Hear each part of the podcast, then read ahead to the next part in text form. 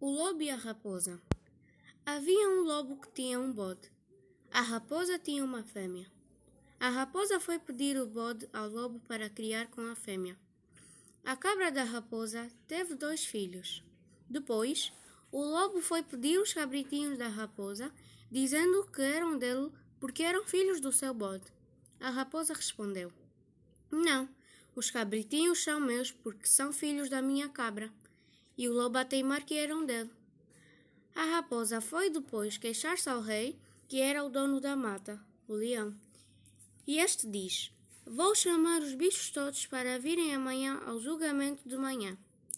Só depois de estarem todos reunidos, os bichos começou o julgamento. E à frente estavam o lobo e a raposa. Dos animais só faltava o cágado.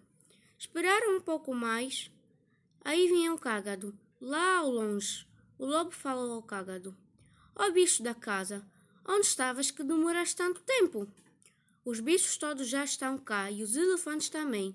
O cágado respondeu: Eu estava ao pé do meu pai, que estava a ter um filho. Como é que você fala? Assim o teu pai costuma dar filhos? É por acaso mulher?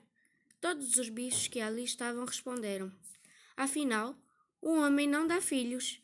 Este julgamento que chamou a gente aqui perdeu a razão. Esses cabritinhos ficam da raposa, porque o homem não dá filhos, e o lobo perdeu a partida.